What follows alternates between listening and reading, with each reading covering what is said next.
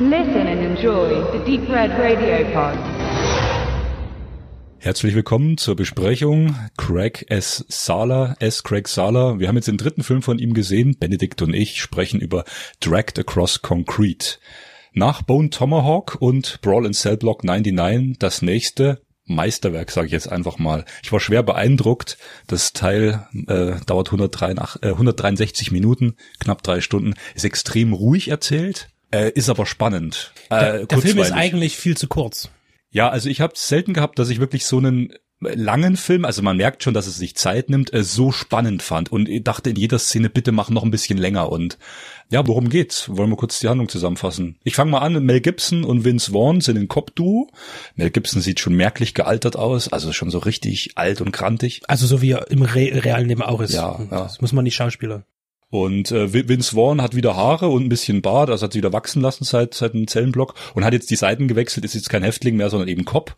Und die beiden sind so ein bisschen für die dreckigen, einfachen Jobs. Ne? Also Mel Gibson ist schon ein alter Cop, ist aber nicht irgendwie zum zum Leiter der, der Division schon aufgestiegen, sondern ist äh, noch einfacher Cop. Und äh, man erfährt auch im Film, warum, weil er immer wieder mal so ein bisschen Rückfälle hatte, weil er auch leicht aggressiv wird ich denke, es lässt sich allein damit zusammenfassen, dass die beiden Cops in einen kleinen Medienskandal verwickelt werden. Wirklich eher klein, da geht es so wieder um Rassismus und sowas. Also bei einem Einsatz werden sie aufgenommen, wie sie halt jemanden hochnehmen.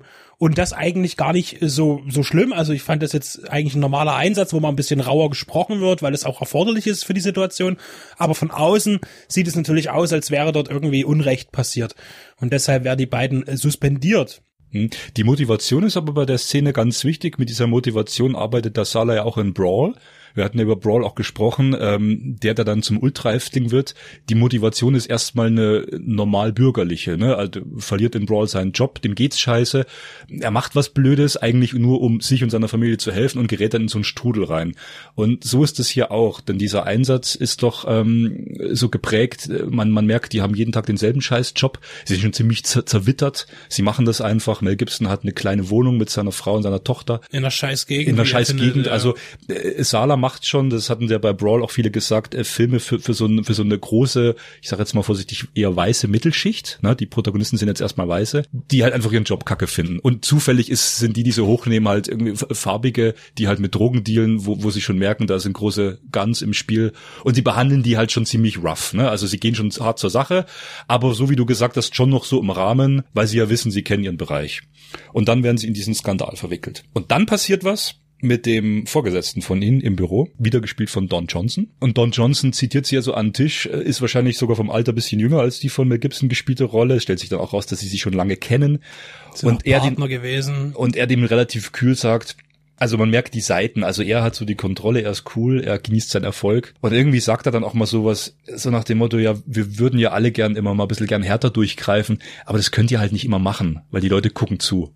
Ja, und das ist aber überhaupt gar nicht das Thema des Films, denn eigentlich ist dieses ganz schnell abgegessen. Denn das Eigentliche ist ein Haste. Es geht darum, einen Raub zu begehen, beziehungsweise äh, Gangstern was abzuknöpfen. Also es geht ja viel um Buschfunk und dann, äh, wir haben zum Beispiel auch den, den Afroamerikaner in der Rolle, der eben aus dem Knast kommt und eigentlich kein krummes Ding mehr drehen will, aber dann natürlich eins dreht, weil er Geld braucht, weil sein Sohn bei seiner Mutter lebt, die einen Freier nach dem anderen durchnagelt im Nachbarzimmer, während sein Sohn im Nachbarzimmer irgendwie Computer spielt und das ist ja auch keine Welt. Und er lässt sich dann eben zu einem, da sind wir wieder beim, beim echten Whitewashing, denn äh, die beiden, ich weiß gar nicht, äh, Michael J. White spielt ja einen von den beiden Gangstern des, des schwarzen Milieus, die er sich von den Weißen quasi auch als Untermenschen kaufen lassen. Das entwickelt sich ja dann in dem Film auch. Äh, wobei sie natürlich dagegen ankämpfen am Ende und die ja auch sich weiß anmalen. Und das ist ein ziemlich krasser Effekt, weil ich am Anfang dachte, das sieht ziemlich krass aus. Ich musste erst überlegen, was sind denn das für Typen? So. Mhm. Ähm, aber das fällt dann natürlich auf, natürlich als Tarnung als Fahrer. Ist aber auch jetzt nur Beiwerk. Es geht also wirklich darum, dass äh, die beiden Polizisten so ein bisschen shieldmäßig eigentlich sagen, äh, wir knöpfen jetzt ein paar Gangstern Geld ab, weil das ist halt schlechtes Geld oder wie auch immer, das kriegen halt die Bösen nicht und wir können dann ja uns damit ein besseres Leben machen. Das ist das Herz der Geschichte. Aber bis dahin, ich wollte das jetzt passiert schon noch ein bisschen noch viel passiert viel. Also ich sag mal, bis aber das wollen wir nicht alles erzählen. Nee, aber es ist zur Einführung dieser Figuren, denke ich mal, wichtig, um auch wieder zu verstehen, dass diese Zeit nimmt er sich auch bei Brawl. Ich habe das ja auch schon mal gesagt in der Besprechung, dass die ähm, die Zeit, bis er wirklich im Knast ist, da vergeht fast eine Stunde. Also dem Sala ist wichtig, seine Figuren lange einzuführen. So. Und dann kommt es zu diesem äh, äh, Haste. Und das dauert dann auch nochmal lange. Weil man hat das Gefühl, die beiden schlittern so ganz bewusst in ihr, in ihre Misere rein. Also die ganze Zeit hält die Kamera auf dieses Geschehen, sie beobachten das, sie analysieren das, sie wissen eigentlich genau, hier geht irgendwas komisches vor und hängen sich aber dran.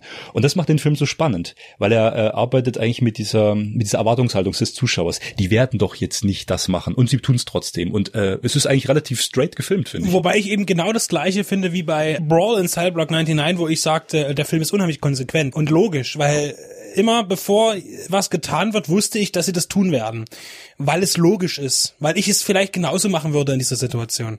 Und das ist hier genauso und eben auch genauso träge und langsam erzählt, aber mit dieser unheimlichen äh, Spannung, wie du sagst. Und ich weiß auch jetzt schon, weil ich es auch getan habe, bei der Zweitansicht, es geht nichts verloren. Ich habe auch den Brawl zum fünften Mal gesehen, mittlerweile. Das ist unglaublich. Das hätte ich, traue, kann ich keinem anderen Film zuschreiben. Ich habe ihn nicht alleine gesehen, ich habe ihn immer dann mit Leuten gesehen und sagen, oh, den will ich ja mal sehen. Sag, gut, gucke ich halt mit. Und bin immer wieder begeistert von der Art und Weise, wie der Film gemacht ist. Völlig unspektakulär, aber so intensiv, dass er auch beim fünften Mal anschauen genial ist. Und bei seinem neuen Werk äh, sehe ich das genauso. Also ich finde, wenn man eins sagen kann, er nimmt seine Figuren und er schreibt auch mal das Drehbuch, er nimmt seine Figuren einfach sehr ernst. Und er weiß auch schon beim Drehbuchschreiben, glaube ich, wie er sie inszenieren will. Und ich finde das einfach interessant und mutig und er hat verdammt viel Eier, dem Zuschauer, dem Publikum 163 Minuten zuzumuten. Das ist kein Mainstream-Film. Ne? Der Film kam hier nicht mal ins Kino leider. Genau wie bei Brawl und bei Bone Tomahawk ist jetzt hier Dragged Across Concrete eine Direct-to-Blu-ray DVD-Auswertung, was total schade ist, weil seine Bilder sind wirklich Kinobilder. Also er filmt fürs Kino. Das sind große Weitwinkelaufnahmen, sehr viel Stimmung drin, dass man eigentlich im Kinosaal, denke ich, noch besser versinken kann in diese langsamen, trägen Szenen. Das ist halt hier, findet leider kein, kein Kinoabnehmer, ist echt bedauerlich. Und was er auch hat, ist sehr, sehr abgemagerte, aber echte, echt wirkende, laute Action, die sehr, sehr monoton wirkt, die Action, also ohne großes äh, Bam-Bam, äh, sondern einfach nur diese Shootouts, die es gibt. Auch, es kommt eben zum Kampf, natürlich auch mit Feuerwaffen ist unheimlich genial gemacht. Also so einfach und simpel, genauso wie auch die Schießerei in Brawl in Cell Block 99 am Anfang, bevor er in den Knast geht. Genau in dem Stil ungefähr ist das ja gehalten und ist aber ein bisschen ausgedehnter. Finde ich großartig. Auch wieder sehr brutal an einigen Stellen. Ist aber ab 16 freigegeben. Also nicht, äh, der Brawl hat es ja ein bisschen schwerer gehabt, sag ich mal, mit der Freigabe.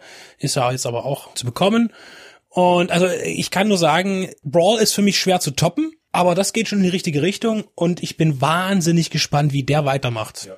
Der Saarler, ja, absolut. Finde ich auch, ja. Und er hat sein Publikum gefunden, auch wenn es nur äh, hierzulande DVD ist, aber ich denke, er hat in Europa Fuß gefasst.